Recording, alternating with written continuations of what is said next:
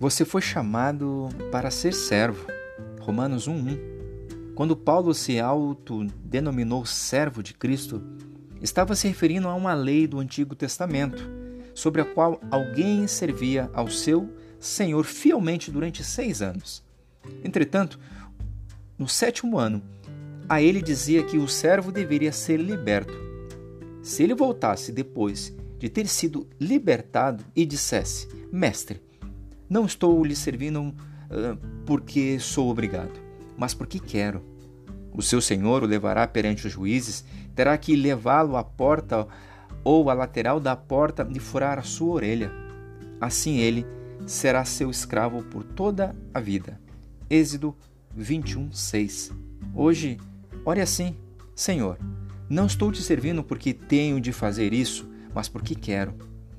Então, marca-me como teu, liga-me a ti para que eu nunca pertença a nenhum outro. Quando o ministério perde a paixão, ele se torna uma profissão vazia. A própria palavra ministrar é um verbo, não um substantivo. É o que você faz, não o que você afirma ser. A palavra servo também se referia a um escravo de terceira classe, que ficava acorrentado a um remo e a um navio romano. Dia e noite eles remavam sob o bater dos tambores do navio de seus senhores sempre que estavam em uma batalha ou em um serviço mercante. Eles esperavam morrer acorrentados aqueles remos. Que cena complicada! Era isso que Paulo tinha em mente quando escreveu.